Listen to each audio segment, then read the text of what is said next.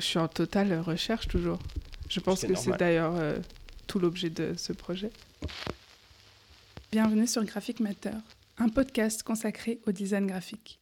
Je m'appelle Louise et j'ai créé Graphic Matter pendant mes études parce que je suis curieuse et que je cherche à stimuler ma créativité. Je m'intéresse aux autres et à leurs pratiques, les graphistes, les graphistes autoristes, les typographes, les artistes et les éditeuristes. Je veux aussi comprendre la complexité et la richesse du métier que j'ai choisi. Alors je les interviewe. Aujourd'hui, je suis diplômée, mais Graphic Matter continue son chemin. Est-ce qu'il me manque des réponses? Oui, plein. Chaque rencontre était un nouveau point de vue. Je continue donc à rencontrer des créatifs qui m'inspirent, à partager des expériences avec vous et à mettre en avant la diversité des pratiques. Un grand merci à vous, auditeurs et auditrices, qui nous écoutez, et tout de suite, l'invité. Certains de mes invités ont croisé quelqu'un ou quelque chose qui les a guidés dans leurs choix et dans leurs pratiques. C'est le cas de Julien Priez, l'invité de cet épisode 29. Aujourd'hui, il pratique surtout la calligraphie et le dessin de caractère en freelance. C'est lui Boogie Paper. Ce goût, cette passion s'est révélé petit à petit parce qu'il avait besoin de temps, il avait besoin de mûrir pour trouver son chemin et qu'il se sentait inconfortable dans la peau du graphiste généraliste. D'ailleurs, je retiens cette leçon. Le chemin est parfois long et c'est ok. Pour Julien, c'est la calligraphie qui s'impose. Écoutez-le dans cet épisode nous expliquer comment il danse la calligraphie. Bonjour Julien, Bonjour Louise. est-ce que ça va? Ça va. Ouais, ça a passé une bonne journée? Ouais. Euh, je voudrais qu'on rentre tout de suite dans le vif du sujet et je voudrais savoir quand est-ce que et comment ça a commencé la typographie pour toi? La typo, c'est un peu un... En fait, c'est un hasard. C'est-à-dire que euh, j'ai fait des études de graphisme. Et pendant cette période, euh, surtout euh, art appliqué, euh, je faisais quand même pas mal de graffiti. Même si, en y repensant, je ne, fais pas du... je ne faisais pas du tout le lien entre cette pratique et la typo. Et euh, encore plus la calligraphie. Par contre, j'avais un, un ami qui, qui, qui pratiquait avec moi. Après son bac à appliqué, il est parti en DMA typo. Et en fait, c'est lui qui m'a dit euh, Julien, en fait, euh, la, Viens. la, la viens la calligraphie. Les cours de calligraphie, c'est comme si on faisait des cours de graffiti, mais pour l'école, quoi. D'accord. Du coup, je me suis posé la question, je me suis dit, ah ouais, tiens, pourquoi pas? Et puis, euh, dans, dans la pratique du, du graffiti, il y a quand même cette obsession assez maladive, quoi, de, de répéter les gestes, de pratiquer tout le temps. Et puis de se dire, bah tiens, euh, si je pouvais faire, euh, si je pouvais transformer cette pratique euh, en quelque chose, euh, je sais pas, de plus rassurant pour ma maman, par exemple, ce serait pas mal. Ouais. Et du coup, bah, grâce à lui, après le, le BTS, du coup, je suis allé en DEMA typo. Et en fait, mon ami avait totalement raison. Ça a été ouais, une, une sorte de Coup de cœur? ouais, gros coup de cœur. ouais. Et en quoi euh, la calligraphie du coup se rapproche du graphe? Cette idée de, euh, bah, déjà de, de tracer, de répéter tout le, tout le temps les mêmes gestes, de travailler le rythme d'un mot, travailler la séquence des traits euh, dans un mot, dans un texte. Ouais, cet aspect très répétitif. Et aussi, le parallèle qu'on peut faire, c'est essayer de, un peu de trouver sa patte. C'est-à-dire qu'il y, a des- il y a les fondamentaux et à force de, de répéter ces gestes, on, on se les approprie. D'accord, donc il peut y avoir une, une, une patte propre à chacun Ouais, ouais. dans l'exercice de la calligraphie qui paraît en apparence euh, quelque chose d'assez euh, pareil pour tout le monde et en fait non. En fait, non. En fait, ce qui va faire le lien, c'est- ça va être la structure de la lettre. D'accord En tout cas, on va sans doute avoir des, des mimiques de, de nos maîtres ou de nos professeurs. Mais ensuite, euh, justement, euh, avec le temps, euh, il y a une sorte de, un peu de crise d'adolescence dans l'apprentissage, hein, où on va essayer justement de se... Rebeller contre rebeller les règles contre les règles, trouver son propre style pour se différencier de la personne qui nous a appris la discipline. Tout ça, c'est assez inconscient en fait. Pour en revenir au, au graffiti, bah, en fait, avec le temps, il y a les, les deux disciplines, même si j'ai tendance à dire que en fait, c'est la même discipline, c'est juste peut-être différents médiums, différents outils. On recherche la même tension, la même. euh, Les recherches sont assez similaires au- final. en tout cas, le, le graffiti m'a aidé à trouver un peu mon propre style. C'est-à-dire, euh, euh, par exemple, euh, il y a un style, surtout en tag, ce qu'on appelle le one line. En fait, on, on trace une lettre ou un mot en une ligne sans lever le, le crayon ou le stylo. Comment, par exemple, cette contrainte peut agir sur une, sur une structure de calligraphie euh, classique? Parce qu'en calligraphie, tu lèves la main. on lève la Régulièrement. plume Ouais. régulièrement. Voilà comment, comment en fait les deux disciplines s'influencent et vont m'aider à trouver euh, un, un style ou de nouveaux squelettes, de nouvelles structures. euh, C'est c'est assez propre à l'école estienne, mais, euh, mais on apprend la calligraphie pour faire de la typo. D'accord. On n'apprend pas la calligraphie pour être calligraphe. Et du coup, ça devient une sorte de méthode pour, euh, pour faire des croquis de typo, en fait. Plutôt que de prendre un crayon, on va prendre directement la plume. Ça va nous aider à placer les bons contrastes Mhm. euh, directement, les pleins et les déliés. Et en fait, cette méthode, euh, je l'utilise encore et influence, influence beaucoup ma pratique. Et en fait, tout- toutes ces recherches, d'abord passer par le tag, ensuite apprendre la calligraphie classique, et après essayer de mixer les deux pour euh, au final faire de la typo. Et ça prend du temps pour toi de passer de chacune de ces étapes, de les réfléchir, de les expérimenter. Concrètement, ça se passe comment? Il n'y a pas de règles, Mhm. mais, mais j'aime bien prendre le temps. Euh, je pense que en graphisme, en dessin typo, en tout cas pour moi, pour mon expérience, c'était important de faire mûrir euh, les choses. À la fois faire mûrir sa pratique, faire mûrir euh, euh, ses formes, mais aussi toute, toute, la, toute une réflexion qui peut y avoir derrière, euh, parce que bah, ces typographies vont être euh, vendues, utilisées par d'autres gens. Il y a une sorte de, quand même de responsabilité euh, du, du designer. Je pense que en tant que dessinateur de caractère, il faut surtout pas oublier le but final en fait. C'est pas faire de la typo, mais c'est de faire du graphisme ou de faire des outils qui vont être u- utilisés pour faire du graphisme. C'est une des choses, je pense, les plus importantes pour moi. C'est une, une matière qui va être euh, distribuée aux autres pour que eux l'utilisent. Voilà, c'est ça. C'est pas quelque chose que tu fais euh, pour toi. euh, Non.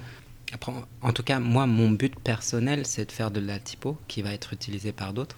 Et du coup, je ne peux pas me permettre de d'oublier le contexte dans Mhm. lequel elles pourront être utilisées. Ou, mais c'est ça qui est, qui est beau aussi en typo, c'est que tu peux aussi euh, réfléchir à, à une utilisation et en fait, le graphiste va l'utiliser complètement autrement. Enfin, ouais. c'est ça aussi qui est qui peut être drôle ou Mhm. il y a quand même des surprises, Mhm. des belles surprises. Si on revient euh, à ton après-école, Mm. euh, est-ce que tu fais des stages? Est-ce que tu, as fait, tu fais quelques expériences pro Ou est-ce que tu te mets à, à faire de la typo et à dessiner des lettres et des caractères tout de suite Euh, après les après le DSA typo, j'ai été en stage chez Pierre Dichoulot. Mhm. Et à cette époque-là, euh, je voulais pas forcément être dessinateur de caractères, c'est-à-dire euh, dessiner des caractères pour les distribuer, mais euh, j'avais un peu comme modèle justement Pierre Dichoulot qui dessinait ses propres caractères pour faire son propre graphisme. Et puis, euh, et puis après, le, après le stage, euh, j'ai été indépendant Mhm. pendant trois ans. Et en fait, euh, je me suis aperçu que le graphisme, c'était pas, c'était pas ma vocation du tout. Comment tu t'en- es aperçu? J'y arrivais pas. Parce que j'arrivais pas. J'a- J'y arrivais pas. Peut-être que aussi j'étais jeune à l'époque, je sais pas, mais euh, j'avais du mal à, adap- à m'adapter à la commande des Mhm. clients. Quand je travaillais euh, dans une agence, j'avais aussi un petit problème avec l'autorité. J'ai du mal à travailler pour quelqu'un qui me demandait de faire quelque chose. Mais par contre, euh, c'est à cette époque-là où justement il y a une sorte de où je me demande mais euh, qu'est-ce que je veux faire en fait je savais pas trop euh, Oui, tu- peut-être à ce moment-là, tu savais pas réellement que, ok, euh, peut-être que le graphisme, c'était pas Ouais. ce que tu voulais faire, mais tu savais pas pour autant que c'était la typo voilà que tu voulais ça faire. ouais Donc du coup, euh, tu te retrouves dans une espèce de flou. ouais c'est ça et puis Et comment t'en sors alors de ce flou? Bah grâce en fait je me remets à la calligraphie sérieusement Ok. donc à peu près au même, un peu, un peu plus tard, je me fais embaucher Ok. Par euh, une fonderie qui s'appelait à l'époque Fontiu, qui, Mhm. qui n'existe plus aujourd'hui. Et en fait, euh, là-bas, j'apprends, euh, je, je vois euh, la distribution de caractères typographiques un peu à, à grande échelle, Mhm. côté industriel de, Ouais. de la distribution de fonte et aussi du- de son développement. Oui, c'est du design industriel. On a, on a un, un brief et il faut euh, soit dessiner les lettres manquantes ou euh, euh, dessiner- je faisais aussi les spécimens. Donc, et puis après, mettre le caractère sur différents distributeurs. Mais c'était, ça a duré deux ans. Donc, au bout de deux ans, j'ai démissionné. Parce que euh, j'avais- non, et puis j'avais envie de reprendre mes études. Ok. En fait, euh, euh, tout- toutes ces expériences-là m'ont un peu guidé vers euh, à peu près. Je, je commençais à peu près à savoir ce que je voulais faire.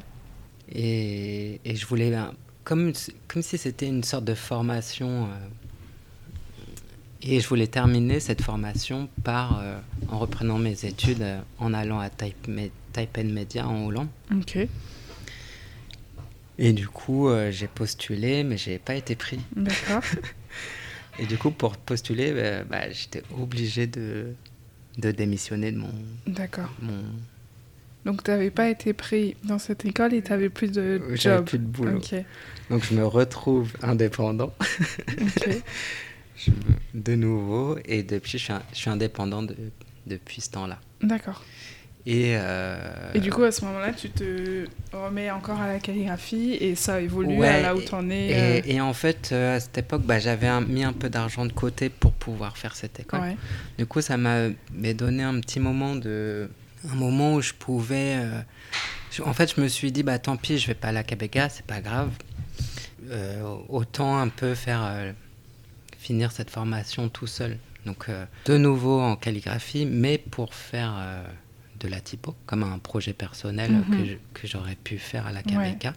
Et c'est ce qui a amené le Boogie Brut. Parce qu'il me semble que le boogie brut, il passe d'abord par de la calligraphie. Comment tu le transcris En, en, fait, euh, en- le, en- euh, en caractère Dès le début, euh, quand je calligraphie, je, je calligraphie de, dans ce qu'on appelle un style un peu sec. C'est-à-dire, quand, quand je calligraphie, je pense tout de suite en typo. J'essaye de- d'être le moins maniéré possible. Vraiment dans un, dans un croquis à la plume le plus précis de la typo. T'en as là, par Pas exemple dans le carnet de croquis. Ouais. Essayer de- d'avoir le moins de, de matière euh, calligraphique possible. Genre du superflu superflu, des effets, des, des effets de, de texture, des effets de... Et tu vois, par exemple, euh, là, tu as le spécimen euh, typo. Ouais. Donc, tu vois, tu as le E. Ça, c'est à la est- plume. On est très proche. euh, Et ça, c'est la typo ter- terminée, quoi. D'accord. Et en gros, l'idée, c'est euh, qu'à la fin, on ait un croquis le plus précis possible pour préparer le travail à l'ordinateur. Et le rendre encore plus pr- précis à l'ordinateur. Ok. J'aime bien que les choses que je fais à la main soient que ça soit que ce soit fait à la main. Et ce que je fais à l'ordinateur, euh, bah, tu, tu ne peux pas le faire à la main. en tout cas. Mhm. Donc euh, là, ce que je fais à la plume, j'essaye d'aller euh, au plus près de ce que je peux faire euh, Mhm. à l'ordinateur, mais je ne réaliserai jamais, je serai jamais aussi précis que, que le logiciel. C'est impossible ce côté ultra précis, j'ai envie qu'il se voit à l'ordinateur. Ok. Et j'essaye pas de, de copier ce que je fais à la main. Mhm. J'ai pas envie qu'il y ait de sources un peu manuelles euh, à, à l'écran, quoi. Cette idée, ouais, dans cette idée d'assumer l'outil, en fait. Et puis, euh, quand, après, quand il y a des clients qui me viennent, euh, qui viennent me voir euh, pour rester à- entièrement à la main, bah, comme le projet pour Christine and the Queen, Oui. mais c'est juste, des, c'est juste scanner et ensuite imprimer. Quoi. Et surtout, bah, dans ce qu'on disait aussi tout au début, c'est aussi pour rompre avec nos professeurs. Où eux, on, on était dans une école où euh, on faisait de la calligraphie, on faisait nos recherches à la main, mais aussi parce que eux aussi, ils avaient dans cette idée-là que euh, une fois que tu numérisais ton, ton écriture ou ton, ton, croquis à la main, il fallait quand même rester assez proche et garder ce côté euh, sensible mm-hmm. de la plume ou et ça, ça j'essaye vraiment de, de, rompre avec cette école-là. C'est-à-dire ce que ce que je fais à la main, ça reste à la main. Et ce que je fais à l'ordinateur ne ressemble pas à ce que je fais à la main. Mm. J'essaye de, juste de garder une sorte de tension ou d'énergie. c'est en ça que tu disais que tu avais euh, une démarche peut-être euh, commune avec Hélène Marian, c'est que entre ce que tu fais à la main, ce que vous faites à la main et ce qui se retrouve euh, en typographie digitale, c'est deux choses différentes. C'est que le but n'est jamais de, de, calquer et de, transposer. Voilà, c'est ça. Parce que sinon, ça fonctionnerait pas. C'est ça. Et, et aussi, je pense que c'est une, une, question de nature. avec Hélène, je pense qu'on aime on aime bien chercher à la main. Je pense qu'on aime bien tous les deux dessiner à la base.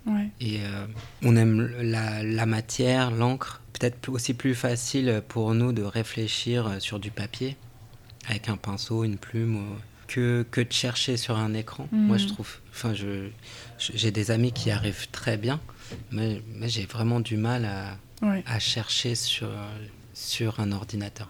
Alors justement, en parlant d'outils, de, gestes et de tracés, quand tu as recouvert les murs du Centre du graphisme des mm. pour, pour ton exposition qui a eu lieu cette année, le Boogie Show, tu as recouvert les murs d'immenses de, lettres avec mm. un pinceau euh, que tu appelles pinceau modulaire. Est-ce que tu peux nous l'expliquer, ce pinceau, comment il fonctionne? Quel résultat, du coup, il, donne? C'est un pinceau euh, un peu fabriqué maison. En fait, ça vient d'un projet que j'avais fait euh, pour Nike, en fait, les murs sont tellement grands, bah, il faut le plus grand pinceau possible pour mhm. euh, quand même euh, bah, gagner du temps. Et puis euh, aussi dans cette idée que, comme un croquis à la plume, plutôt de, que de passer par le crayon, bah, avoir la bonne largeur directement. Oui. La largeur qui correspondait à l'échelle de ces murs. C'est ça. Et en fait, c'est un manche sur lequel tu peux visser plus ou moins de pinceaux. Il y a une euh, logique économique, c'est-à-dire que euh, les pinceaux dans le, sur le marché, les très grands pinceaux coûtent une fortune. Les petits pinceaux, les bons petits pinceaux, on peut trouver des bons petits pinceaux qui coûtent vraiment pas cher. du coup, les accumuler. Du coup, plutôt euh, accumuler des, des, petits pinceaux que d'acheter un grand pinceau direct. Et il est modulaire dans le sens où je peux adapter bah, du coup sa largeur, mhm. suivant le nombre de pinceaux que je mets dessus, à la, à la largeur du mur. Mhm. Donc je vais calculer mes fûts en fonction de la taille du mur et ces fûts-là, je vais le reporter sur mon pinceau. Et alors quand tu t'es euh, quand tu devais recouvrir ces murs, tu l'as préparé à l'avance? De, de, quelle lettre tu allais faire et où est-ce que tu allais les faire? J'avais fait des petits croquis. J'essaye de, de, prévenir à chaque fois mes clients. Enfin, j'ai pas eu énormément de demandes, mais ouais, j'essaye de, de, prévenir le client que ce que je vais faire sur un petit format A4 en croquis ne correspondra. Ça a donné une idée, mais ce ne sera jamais ce que je, je ferai sur un mur de 3,50 m, 4 mètres de haut. Et ce que je fais, je travaille dans une grille euh, sur, sur table lumineuse. Et cette grille-là, je vais la reporter sur le, sur le mur, je la trace au crayon. Ou alors euh, j'utilise un laser. Enfin, j'utilise un laser pour tracer ma grille, que je laisse souvent apparente d'ailleurs. Et cette grille-là va me permettre de euh, réadapter euh, mes croquis à l'échelle du mur. D'accord. Parce qu'en plus, souvent, les cotes, ça m'est même jamais arrivé que, les, que j'ai les bonnes cotes en fait. D'accord. J'ai à peu près les proportions du mur. C'est jamais au centimètre près. Et du coup, ce système-là bah, me permet de m'adapter sur place au mur plutôt que de euh, d'être trop précis sur papier, de projeter l'image sur le mur. Et aussi, euh, ce qui est important, par rapport à cette idée d'assumer ce qui se passe au moment où tu traces, ou euh, assumer ce que tu fais à la main. J'aime bien aussi assumer bah, ce qui se passe sur le moment. Mmh. C'est-à-dire que... Le hasard, l'erreur. ouais, assumer le hasard, l'erreur, le charme de l'erreur. En, calligraphie, c'est comme une danse, quoi. Mhm. on, réagit au trait qu'on a fait avant. Le trait que tu traces va forcément avoir. Euh, ça va être une sorte de c'est peut-être un peu abusé de dire ça, mais c'est une, sorte de marque de ce qui se passe à ce moment-là précis, comme une, une, marque de pied dans le sable. À ce moment-là précis, tu as fait ça, tu te sentais de telle manière, tu réfléchissais à... Ça, ça, marque un moment précis. Mhm. Pour moi, c'est hyper important, ça. Et aussi à cause des siennes, euh, on, dans notre formation, on nous interdisait de gommer. Ça m'a un peu traumatisé parce que, par exemple, à cause de ça, j'ai pas d'iPad. Sur un iPad, tu as tendance à mhm. effacer tout le temps parce que tu peux tout le temps recommencer. Et, et là, en fait, euh, l'idée, c'est de, de, de, de bah, tracer, tu vois, ce qui se passe à ce moment-là. Et tu dois, tu dois l'assumer. Et ta trace d'après va réagir à ce que tu viens de faire. Mhm. Et c'est des choses qui se sont produites quand tu peignais les murs Et c'est ce, qui se passe. Pour moi, la calligraphie, c'est ça. Ok. Que ce soit à l'échelle du mur ou à l'échelle du carnet Ouais. Ok. Euh, et puis, euh, du coup, les traces, euh, bah, au fur et à mesure, vont former des lettres. Et en fait, les... bah, la lettre d'avant va vachement influencer la lettre d'après. Hmm. Et ensuite, le, et ensuite, tu as le mot, le texte, et en fait, ce texte-là va être influencé par le format, et, etc. Et euh, moi, c'est ce que c'est un peu ce qui me, c'est un peu mon moteur en fait, un peu ce qui, ce qui me passionne dans cette discipline-là, ce, ce, côté, euh, ce côté freestyle, mm-hmm. instinctif, instinctif spontané. C'est vraiment une danse. Pour moi, c'est quand même euh, très très lié à la danse en fait, une sorte de danse un peu graphique. Il y a, euh, Est-ce qu'il y a l'intervention du corps du coup si bah, ça, dépend, de ça dépend de l'échelle? Ça dépend de l'échelle, mais même euh, en fait en y réfléchissant, même à l'échelle des doigts, euh, tout ton corps est sollicité d'une certaine sollicité, manière? Ouais.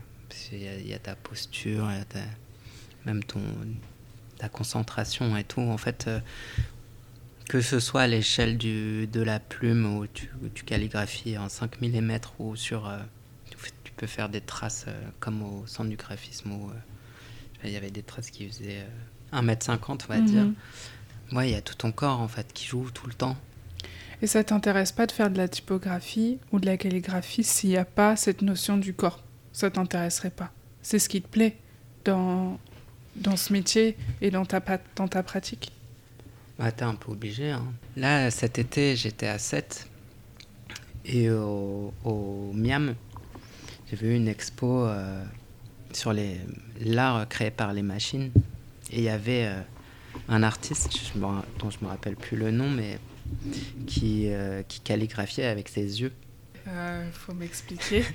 en fait, il y a une caméra qui captait le mouvement de ses yeux, qui était connectée à un robot. Mm-hmm. Et en fait, ce robot reproduisait le mouvement des yeux. D'accord, donc il dessinait. En, dessinant avec un, un, pinceau. Il faisait des bouquets de fleurs. Ok. Donc, il et ce qui était intéressant, c'est qu'il regardait le bouquet de fleurs. Et il le dessinait. Il le dessinait en, en suivant les contours des fleurs. Et c'était hyper beau. Hein. C'est. Ok. Faut qu'on retrouve le nom de cet artiste. J'irai diguer. Ouais. Euh, justement. Je sais, sais plus pourquoi on parlait du corps et est-ce que tous les typographes, euh, enfin que c'est une, notion que là tu, tu me racontes mais que j'avais pas entendu donc je trouve ça et puis aussi d'un point de vue professionnel, c'est-à-dire euh, j'aimerais pas faire que de la calligraphie ou que de la typo sur un ordinateur. Mais ce qui, ce qui m'aide quand même aussi à faire euh, ce métier et de garder un peu la passion pour ce métier, bah, c'est ces allers-retours en fait où je peux me déconnecter de l'écran parce que quand même rester assis derrière un ordinateur euh, tous les jours, euh, euh, à la fin de la semaine, ça peut, être assez violent quand même. Mhm. Et en fait, c'est assez, chanceux en fait de, de pouvoir m'en éloigner 40% mhm. du temps pour rechercher à la main et ensuite revenir sur cet ordinateur pour justement pouvoir faire ce que je ne peux pas faire à la main. D'accord. Et comment ça se passe dans un processus de commande Par exemple, quand Christine and the Queen euh, ou, ou Redcar, je crois, euh, te sollicite pour une, une pochette d'album ou quand tu fais euh, un travail pour, pour Nike ou pour un magazine, comment tu processes sur la commande? En fait, assez tôt, j'ai mis mes recherches à disposition en ligne. J'ai commencé par Tumblr, comme une sorte de carnet de croquis en ligne. Euh, mhm. Tumblr, ça s'est arrêté, du coup, je suis passé à Instagram. Et en fait, pour moi, Instagram, c'est un peu mon carnet de croquis. Aussi, bah, un peu grâce à Instagram, j'ai aussi pu garder des archives que j'ai sans doute perdues, par exemple, aujourd'hui. Parce que bah, en calligraphie, tu peux faire des choses sur des feuilles volantes que tu perdre. Mhm. Donc ça me sert autant à moi, même pour retrouver des archives, des fois, euh, pour pouvoir travailler, en me disant, ah, tiens, euh, pour ce projet-là, je vais, je vais ressortir ça. Et, bah, mes clients, c'est un peu la même chose, c'est-à-dire que euh, ils, vont, ils, vont aller voir un peu ce carnet de croquis, voir sur les, les choses sur lesquelles je travaille en ce moment. Et puis, un peu comme, comme des pistes, ils vont me dire, bah tiens, on a vu ça, est-ce que euh, ça te dirait de pousser euh, bah, cette chose-là pour ce projet? C'est exactement ce qui s'est passé pour euh, Christine and Queen et aussi pour Nike. C'est super d'un point de vue professionnel, c'est-à-dire que je peux pousser ces recherches ensuite dans un, bah, pour la commande, donc mhm. les, un peu les amener à une sorte de finale en fait. Et aussi pour mes clients, c'est assez pratique parce qu'ils sont souvent pressés. Mhm. Ils ont souvent des budgets, euh, même euh, the Queen, hein, des budgets serrés. Euh, enfin, Christine and the Queen, c'est la boîte de production de Christine and the Queen. Qu'est-ce que je voulais dire? Et du coup, bah, ça leur fait gagner du temps. C'est-à-dire, dans le les recherches ils savent à quoi s'attendre bah, un peu, ouais. Donc en plus, ça me mâche un peu le travail. C'est-à-dire que c'est un peu c'est assez rassurant. C'est-à-dire que je sais dans quelle direction aller assez facilement. Mm. Suivant le temps que j'ai, je vais essayer quand même de pousser. Enfin, il y a ces recherches-là qui existent. Je vais quand même essayer de les amener quand même un peu plus loin. Oui, bien sûr. Comme, euh, comme des points de départ. D'accord. Et du coup, mes clients bah, vont, vont un peu euh, économiser de l'argent pour mm. de, recherche et économiser aussi du temps de recherche. C'est comme s'ils choisissaient une phase de recherche que toi, tu avais déjà mis à disposition. C'est ça. Et une fois qu'ils ont choisi leur phase de recherche, toi, tu la pousses. En tout cas, la majeure partie du temps, euh, c'est ça. C'est pour ça que j'essaye d'investir quand même, bah, moins maintenant, parce que ce que je te disais tout à l'heure, euh, il y a quand même moins, en tout cas, euh, moi, ce que je ressens, c'est quand même, y a on a une phase quand même un peu de crise. Je vois qu'il y a quand même moins de budget qu'avant. Et du coup, euh, en fait, avant, j'investissais quand même pas mal de mes revenus dans ces recherches-là. À la fois personnellement, mais mhm. aussi en me disant que c'était un investissement professionnel, parce que ça m'amenait des clients et puis ça me faisait gagner du temps. Mais aujourd'hui, comme c'est un peu plus difficile, euh, bah, c'est ce qui s'est passé avec le shop, euh, mhm. ce petit shop en ligne où en fait euh, je mets à disposition bah, ces fameuses recherches, une sorte de carnet de croquis à vendre en hmm. Et du coup, c'est en exemplaire unique? Ouais, c'est des originaux mais que je fais en série. Les, les prix sont assez bas parce que je, je, considère que ce sont encore des recherches. Je les, par exemple, je ne vends pas ce que j'ai fait avec mon collectif Ion Type, par exemple. Il y a des calligraphies que je je les considère un peu comme des finaux, beaucoup plus de valeur. Et en fait, ce que je mets sur mon shop, bah, pour moi, c'est des études donc, qui me permettent de financer mes études. Donc euh, les auditeurs et les auditrices, vous pouvez foncer sur le shop euh, pour mettre la main sur des, sur des, des, phases de croquis. pour m'aider à financer mes recherches. Mhm. En fait, pour moi, je pense que c'est aussi ce trait-là qu'on partage avec, euh, avec Hélène. En fait, euh, c'est aussi pour gagner, mais aussi pour garder, ce qui m'aide à garder la passion pour ce métier. En fait, euh, il y a eu un moment, surtout quand j'ai voulu reprendre mes études à la mhm. KBK, essayer de rester étudiant en fait, ou chercheur, mais et d'être dans, dans en tout cas, moi, c'est ce qui m'aide beaucoup à continuer, c'est-à-dire euh, continuer d'être curieux ou de rechercher pour garder euh, un peu sa passion. Hmm. Avec le temps, ça peut être, euh, on peut, on peut s'éloigner hein, de. Bien sûr, bien sûr. On, peut aussi avoir des désillusions ou, et, et, en fait, ces études-là, si, je mets autant d'énergie et, d'argent là-dedans, c'est pas juste pour euh, trouver du travail, c'est aussi mm. pour euh, continuer à avoir du plaisir à pratiquer. Quoi. Mm. Et puis aussi euh, trouver des, des idées, sa personnalité, mais aussi en, en restant ouvert bah, à découvrir autre chose. et puis les choses tombent pas du ciel. Hein. Mm. Si, si on cherche pas, ça tombera jamais. Hein. Ouais. Donc, euh, à, force, à force de gratter, euh, bah, il y a des idées qui se construisent et puis qui, avec le temps, mûrissent. Et puis, euh, bah, ça donne des boogies bruts. ou la prochaine typo que je vais faire avec James Monson, qui va être distribué chez Ono. C'est ma typo de diplôme. D'accord. Je l'ai vu et j'ai regardé une espèce de conférence que tu avais donnée sur cette typo-là. Ah oui, il y a, ouais, il y a super longtemps. ouais, je suis tombée sur une espèce d'archive. Aussi, peut-être un, petit message aux étudiants, pas se ruer, euh, en tout cas pas forcément, vous, je conseillerais ne pas forcément distribuer leur typo de diplôme à la sortie de l'école. Le, cela, je trouve qu'une une typo de, surtout une typo de diplôme, euh, la laisser reposer. La laisser reposer, puis c'est quand même un projet personnel. Il faut se donner le temps de, de, faire mûrir les choses, de lui donner euh, une seconde vie euh, plus tard, parce qu'elle elle sera forcément mieux euh, avec plus de compétences. On peut se retrouver bloqué en sortant des choses trop vite. Mhm. Et une fois que, une fois que c'est sorti, c'est assez difficile de revenir dessus. Ouais. Après, tout ça, c'est personnel. Je sais que ça dépend vraiment des gens. Euh. Mais en tout cas, euh, le conseil que je donnerais, c'est donner, se donner le temps de faire mûrir, mûrir les choses, même si euh, plus en plus, j'ai l'impression, hein, plus en plus difficile des fois de prendre le temps. On vit de, quand même dans, dans l'urgence tout le temps, mmh. soit de gagner de l'argent, soit prendre le métro. Et alors, sur le, le boogie brut, tu t'es fait accompagner de bureau brut, ouais. d'où euh, ce boogie brut. Euh, ceux qui sont venus à toi, c'est toi qui allais les chercher c'est moi.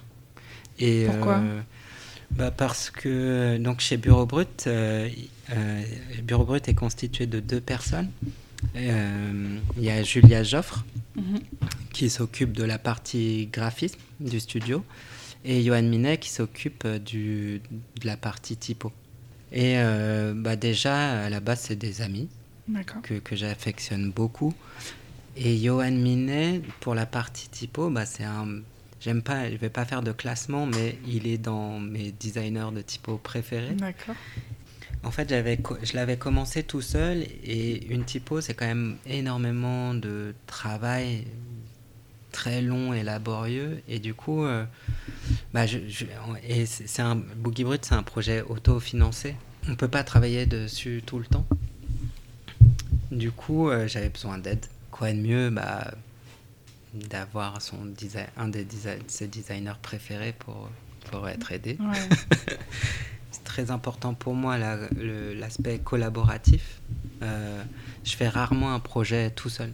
Boogie Brut, c'était avec Johan. Le Montreuil sera avec euh, James Cheono. L'expo euh, au centre du graphisme, c'était avec Spassky Fischer et, Jean, Jean-Philippe Bretin. Mhm. Le collectif dans lequel euh, je suis, Ion Type, où aussi on, on essaye de s'influencer, de s'entraider énormément. En fait, on, Justement, c'est. On s'influence en groupe, en fait. Je suis rarement tout seul. Et même dans cet atelier, en fait, avec Hélène, avec, bah, avec euh, Hugo Jourdan, bah, Johan, Bureau Brut, était dans ces bureaux avant. Euh, Mathieu Régard, qui travaillait en face de moi. Mhm. Même si on est tous indépendants. Hein.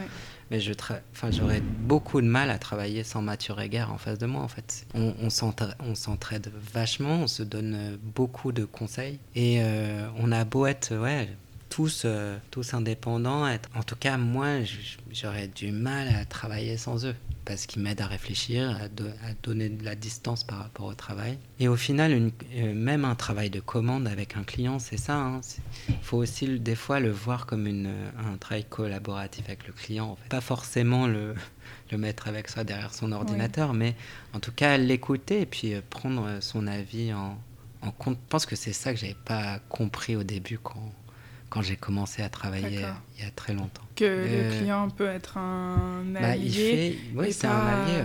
Il, faut, il faut essayer de faire ce qu'il veut le, du mieux possible, en fait. C'est surtout pas se mettre. Euh, pas être contre lui en disant mais je suis le, hmm. le designer, c'est moi qui ai raison. Et en fait, en, en sortant de l'école, euh, j'étais ultra passionné, mais j'ai eu ah, quand même j'ai mis du temps à devenir professionnel. Puis avec le temps, par ce passage de la fonderie là, bah, je suis devenu très professionnel, mais j'avais un peu perdu ma passion. Bah, avec cette étape là de reprendre les études et tout, euh, dans cette idée ouais, de reprendre une posture d'étudiant, ça m'a aidé à retrouver ma passion en tout cas. Aujourd'hui, tu dirais que tu as le bon équilibre? Ouais. Entre passion, commande, euh, professionnalisme, aujourd'hui, tu as le bon équilibre au quotidien ouais, dans ta pratique? Même si euh, ça peut être comme... Je me pose des questions euh, là sur le temps. en ce moment, je me pose un peu la question de est-ce que je pourrais faire ça toute ma vie? Pour toujours J'ai une petite fille qui a 4 ans et demi. Et ma femme, elle est indépendante aussi. Uh-huh. Elle est graphiste indépendante. Et en fait, euh, il y, a, cet aspect-là aussi euh, de, la vie qui fait que euh, le travail, c'est bien, la passion, c'est bien. En, ce moment, j'ai tendance aussi à me freiner en disant, bah, je travaille quand même beaucoup moins qu'avant. Et aussi parce que parce que c'est éreintant en fait. C'est un mmh. rythme de vie quand même qui est stressant être indépendant avec un enfant. Donc il y a à la fois la passion qui peut prendre du temps. Euh, c'est quand même, on est quand même dans un travail euh, très très chronophage, hein, la mm. typo, euh, la calligraphie. même si c'est trop bien avec ma petite fille de pratiquer, mm. de peindre. puis là, elle apprend à écrire, donc c'est trop cool. Mais mais il y a quand même des questions sur le fait est-ce que est-ce que j'aurais l'énergie de faire ça euh, bah, Faire des sacrifices en quelque hmm. sorte? Euh, est-ce que, euh, est-ce que, ouais, est-ce que j'aurais encore l'énergie? Est-ce que ça vaut le coup? Je suis un peu dans une phase de, pas de prise de distance, mais en me disant peut-être peut-être changer de rythme là. En tout cas, je me questionne là-dessus en ce moment. Sur est-ce que je serais capable de, de faire ça toute ma vie? Hmm. Et est-ce que j'en ai envie en fait? Euh, mais ça peut, ça peut me poser des problèmes d'un point de vue professionnel. Un jour, je peux faire de la calligraphie, peindre des murs euh, ou alors d'un musée. Le lendemain, faire de la typo. Et puis, euh, le surlendemain, faire du, des ornements. Par exemple, un de mes rêves, c'est de faire une, façade en carrelage, mm-hmm. utilisant des modules typo. en fait, c'était un peu l'ambition d'un un travail que j'avais fait avec Étape Graphique. Ouais. En fait, c'était en collaboration Étape et Exaprint, utiliser euh, des modes d'impression euh, d'Exaprint. Donc, j'ai... L'idée, c'était d'imprimer des, des modules colorés de 5 cm par 5 cm. Grâce à des petits stickers, faire une, un très grand format. En fait. Mm-hmm. Donc, c'est en, en, collant ces petits euh, autocollants de 5 cm mhm. par 5 cm les uns à côté des autres, j'ai formé un énorme R qui faisait 2 mètres par 2 mètres. D'accord. Et du coup, euh, dans cette idée que, euh, que tiens, ces, ces autocollants, on pourrait imaginer qu'ils sont en céramique un jour, un peu comme euh, les az roses à Porto. Mhm. C'est à la fois mon problème, parce que mes clients, des fois, sont un peu perdus mais qu'est-ce qu'il fait? Il est calligraphe, il fait de la typo, il fait euh, du carrelage. Hmm. Ça dépend des pays. En France, c'est un, peu compliqué. Aux États-Unis, ils comprennent. Il n'y a aucun souci. Tu disais que tu étais plus, enfin, j'ai tu disais que tu étais plus connu à l'étranger qu'en France. J'ai quasi et même. Tes euh, clients, ils sont étrangers. Ouais. Là, récemment, j'ai un, de nouveau un client français, mais depuis le Covid, donc depuis trois ans, ouais, ouais. j'avais j'avais plus de commandes françaises. En fait, j'avais fait le. On a, avec Mathieu Reger, on avait la dernière commande française, c'était la typo Peugeot. Mhm. On a fait la typo Peugeot ensemble. Et depuis la typo Peugeot, plus de commandes françaises. Plus rien. C'était que euh, beaucoup, beaucoup pour les Américains. Ils visualisent un peu plus les possibilités. Par exemple, les Américains, ils vont pas me demander. Ils vont voir mes recherches sur Instagram ou sur Internet. Ils vont pas me demander spécifiquement de pousser telle ou mhm. telle piste. Euh, ils vont me dire, ah tiens, bah, avec ça, on peut faire autre chose. Mhm. Alors quand Il se projette. ils se projettent vachement, ouais. En France, on va être beaucoup plus terre à terre, c'est-à-dire Mhm. ah j'ai vu ça, est-ce que tu peux me le faire, euh, me le terminer Ouais. quoi. Je, et je veux pas non plus euh, réduire tout- tous mes clients français Non, aussi. sûr, c'est pas pas du tout. Mais, Mais en général, c'est Oui. ce qui se passe. Euh, Est-ce qu'on peut parler quelques minutes de ton enfin, du collectif duquel tu fais partie, High on Type Euh, Qu'est-ce que c'est ce collectif? C'est un collectif qui a été euh, fondé par euh, deux frères, Mhm. euh, deux frères jumeaux, qui sont même des triplés, euh, Vincent Debourg et Guido Debourg, et qui a été euh, ensuite euh, rejoint par...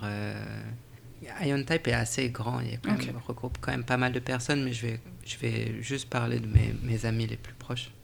Et ensuite, il y a Hans Schuttenbeld, Ivo Brauer, donc euh, on va dire c'est les membres les plus actifs du collectif. Et un jour, euh, donc je me rappelle plus en quelle année c'était, mais euh, je vois que Vincent Debourg fait une, euh, une, une petite expo à Amsterdam. Donc ils sont tous hollandais, je suis le seul français du coup. Ok. Et euh, il fait une expo à Amsterdam, et là je le contacte, et je lui dis euh, euh, J'aimerais trop te rencontrer, je, je- j'aimerais, je vais venir à ton expo. Hmm, Un fan, quoi.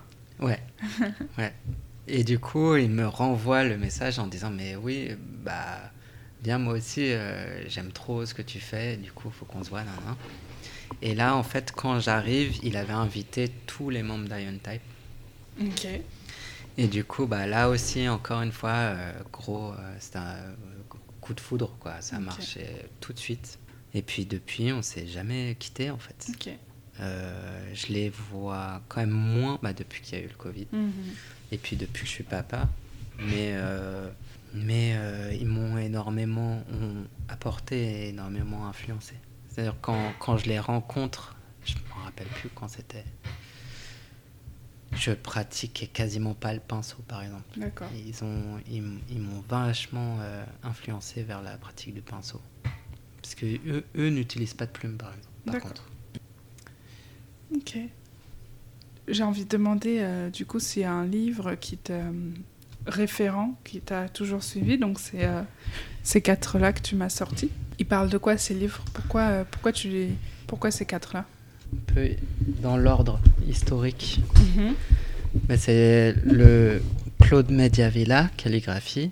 Donc c'est le, le livre euh, bah, que nos professeurs photocopiaient les modèles et nous on les recopiait. D'accord. Donc on a appris euh, la calligraphie euh, avec ce livre en fait.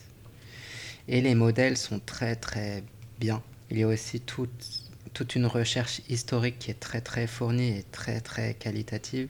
Calligraphie de Mediavilla, c'est c'est un peu l'incontournable. D'accord. Ensuite, bah, ça a été le, ça c'était un gros choc.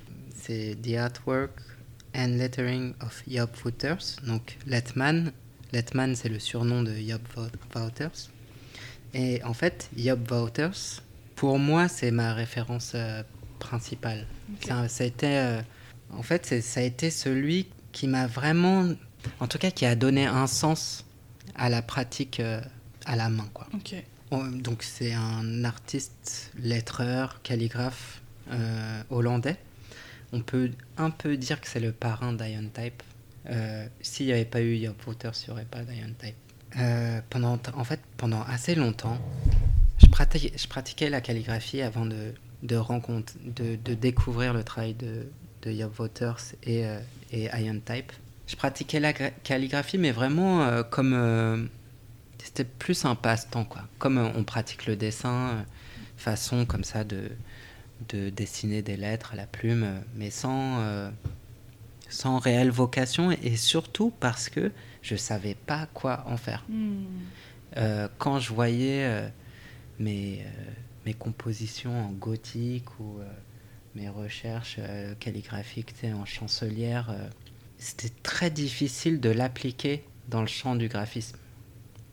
Donc oui, tu pouvais faire en- le transmettre, retransmettre en typo derrière, mais, mais ce que ça disait graphiquement, ça ne me plaisait pas forcément en fait.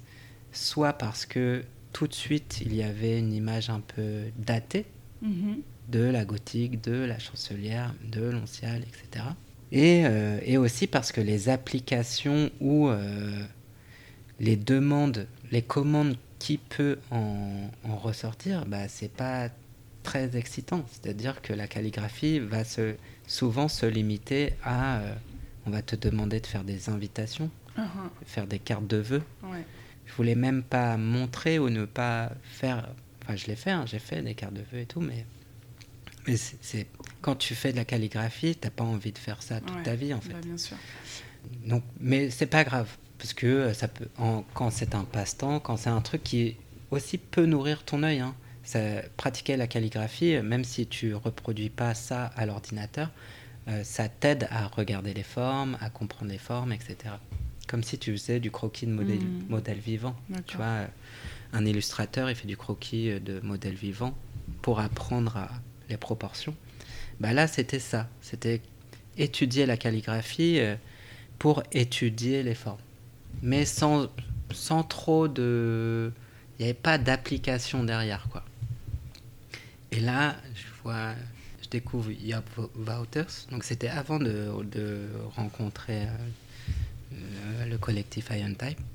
Et là, c'est le choc, c'est-à-dire que d'un seul coup, je vois de la calligraphie qui s'applique dans le monde du design, et je vois euh, et je découvre aussi euh, bah, de la calligraphie un peu comme si c'était pas possible, quelque chose de contemporain, tu vois.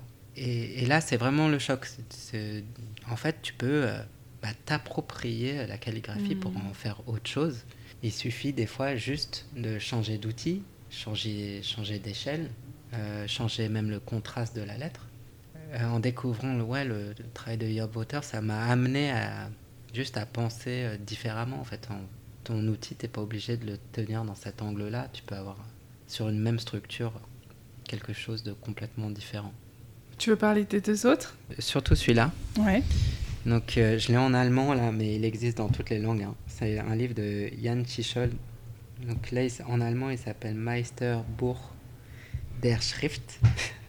en fait, c'est une sorte d'histoire de la typo, avec des modèles historiques, donc en, qui part de l'inscription lapidaire ensuite l'histoire de la calligraphie et après l'histoire de la typo. Ce livre il est important pour moi parce que j'ai tendance aujourd'hui à ne plus copier, euh, à ne plus, à plus étudier des modèles de calligraphie pour apprendre la calligraphie, mais j'ai tendance à copier des typos.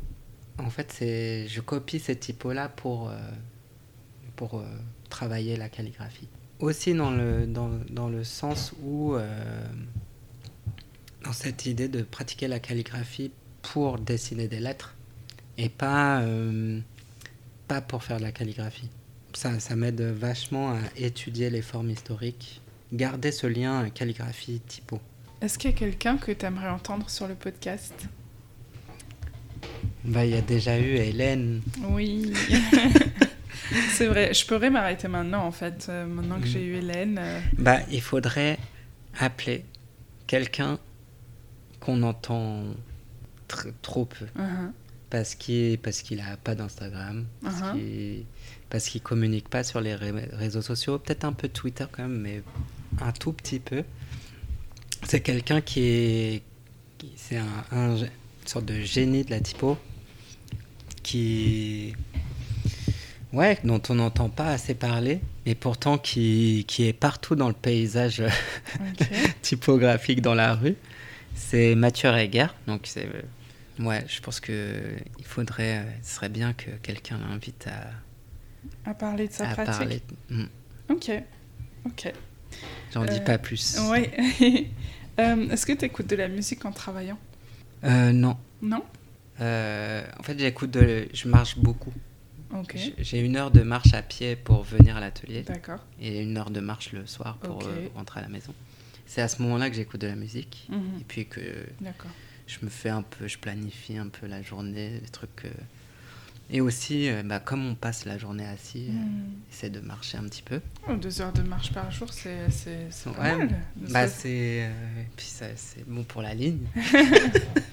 et oui, c'est clair. Mais euh, non, et puis ça vide la tête. Est-ce que tu pourrais me donner une typographie pour la cover de ton épisode? Pour que je puisse écrire ton, ton nom, prénom. Je peux te donner le boogie brut Tu peux m'enfiler, ouais, une version euh, que je puisse. euh, Même le écrire. Montreuil. même le montrer. C'est pas toi qui- terminé. C'est toi qui choisis. Non, le boogie brut, c'est bien. Ok. Euh, merci Julien. Bah, merci à toi. Merci beaucoup.